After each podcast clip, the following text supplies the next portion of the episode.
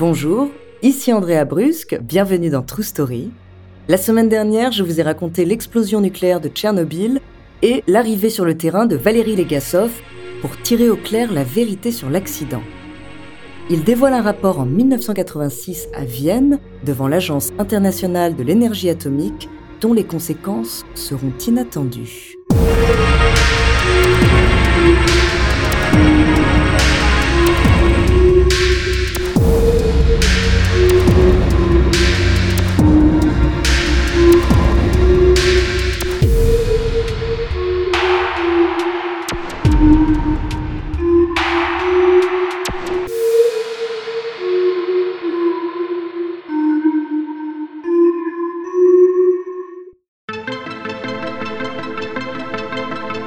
En août 1986, Valérie Legasov est invitée à prendre la parole devant l'Agence internationale d'énergie atomique, à Vienne, pour présenter son rapport sur les causes de la catastrophe.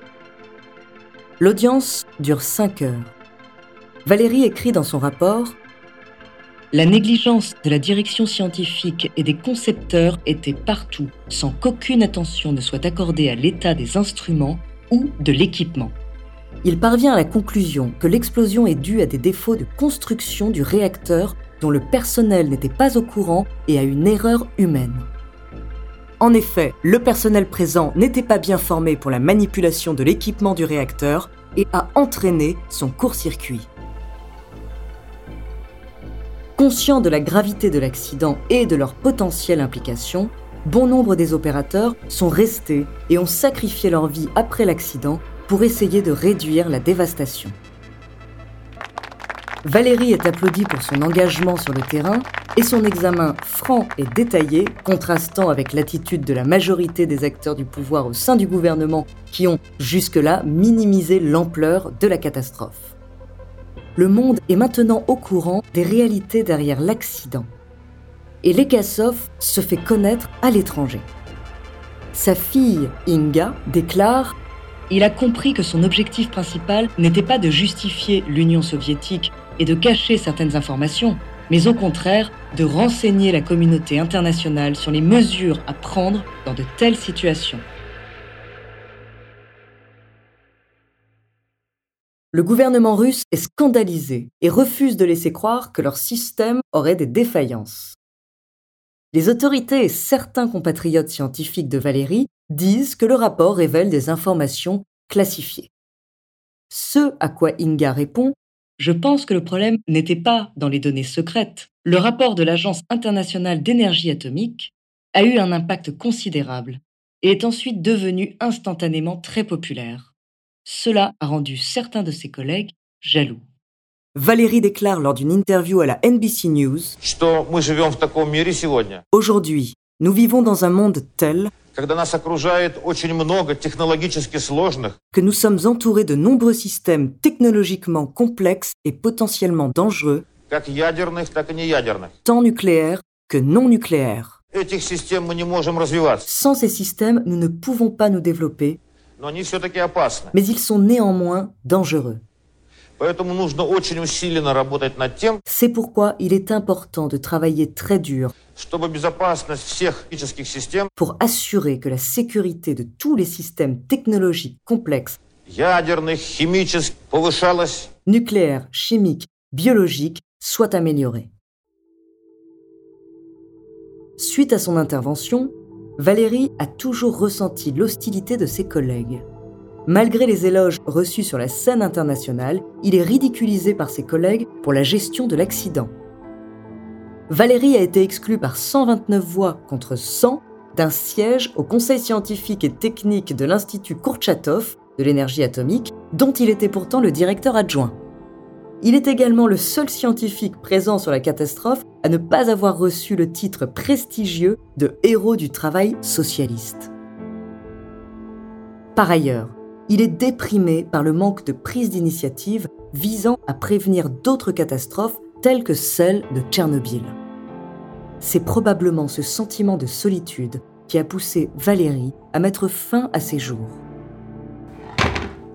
En 1996, un jour après le deuxième anniversaire de l'explosion, Valérie se pend dans son appartement.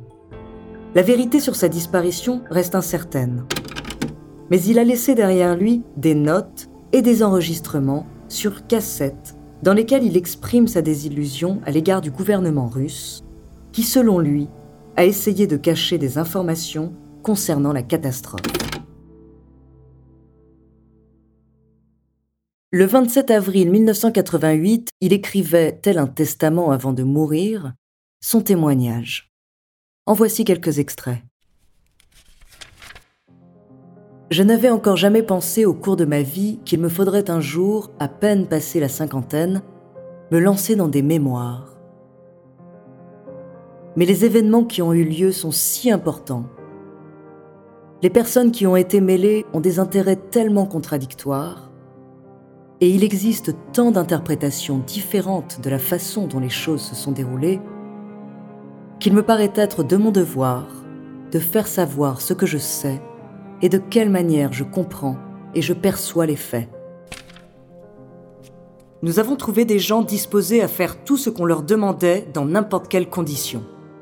Mais quant à savoir que faire dans la situation donnée, comment planifier et organiser le travail sur ces points précis, ni les responsables de la centrale, ni les dirigeants du ministère de l'Énergie n'avaient une idée de la suite logique à donner aux opérations.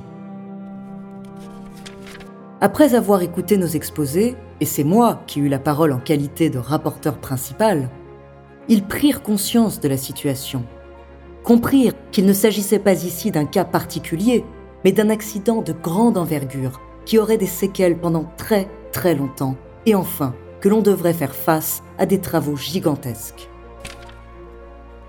S'il m'arriva au début de penser que ce groupe prendrait parfois des décisions rigides et précipitées, il ne se passa rien de ce genre.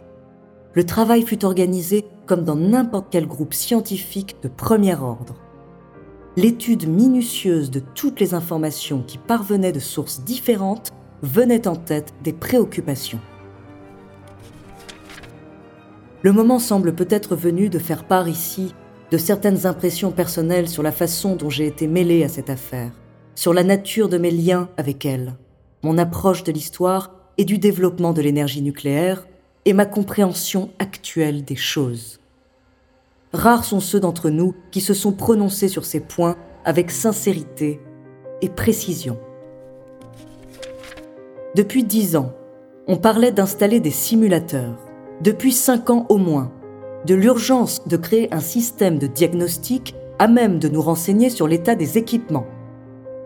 Mais tout cela resta lettre morte on relevait de temps à autre que la qualité des ingénieurs et du personnel d'exploitation ne cessait de baisser. Après m'être rendu à Tchernobyl, j'en vins à une conclusion analogue. L'accident était le paroxysme, le triomphe de toute cette mauvaise gestion qui avait régné dans notre pays depuis des dizaines d'années. Si l'on considère l'enchaînement des événements et que l'on tâche de découvrir les motifs des agissements de chacun, on voit qu'il est impossible de désigner un seul coupable, un seul responsable qui conduise à cet acte criminel, puisqu'on se trouve ici en présence d'un véritable circuit fermé.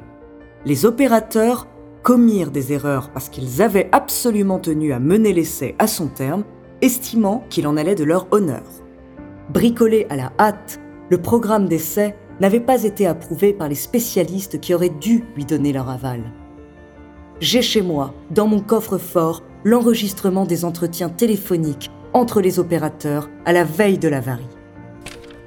Paradoxalement, en ces jours pénibles, nous ressentîmes de l'exaltation, humeur imputable non pas au fait que nous assistions à une lutte contre des événements tragiques.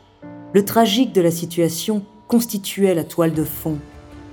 Nous dûmes cet état d'esprit à l'efficacité dont les équipes faisaient preuve leur travail, à leur empressement à répondre à nos requêtes, à la rapidité avec laquelle les variantes techniques voyaient le jour.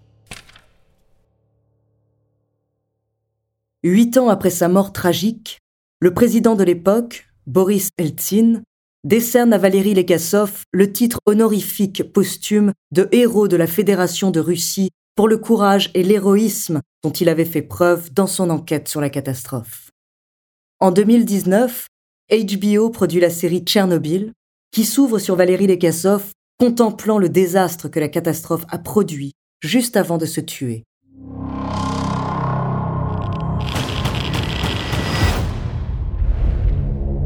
All the good we did. It doesn't matter. What does matter is that to them, justice was done. See, a just world is a sane world. There was nothing sane about Chernobyl. Les experts et les personnes ayant des souvenirs de la catastrophe saluent la série pour son authenticité, même si l'équipe s'est permise certaines libertés créatives. Tell me how to put it out. You are dealing with something that has never occurred on this planet before.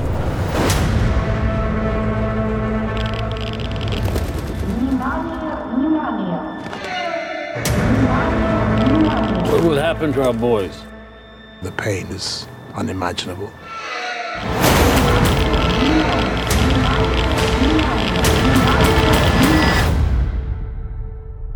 Madness.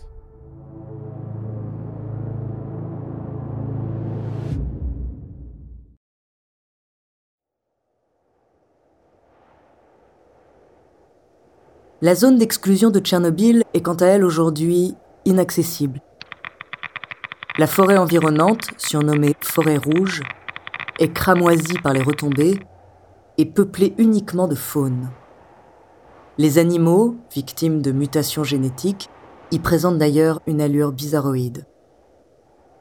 Il est dit que la forêt ne sera pas propice à l'habitation humaine avant au moins 20 000 ans.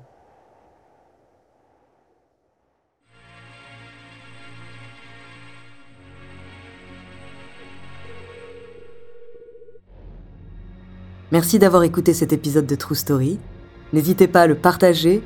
La semaine prochaine, je vous parlerai de la première femme chirurgienne cardiaque en France qui aide aussi les enfants défavorisés. En attendant, n'hésitez pas à nous faire part d'histoires que vous aimeriez entendre. Nous nous ferons un plaisir de les découvrir. À la semaine prochaine.